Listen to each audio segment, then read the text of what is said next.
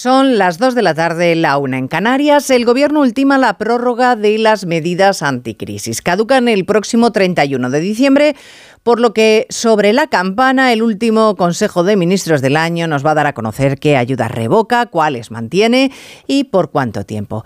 La ministra de Hacienda siempre ha defendido que hay margen para mantener algunas subvenciones, algunas ayudas de ese paquete anticrisis, pero no todas.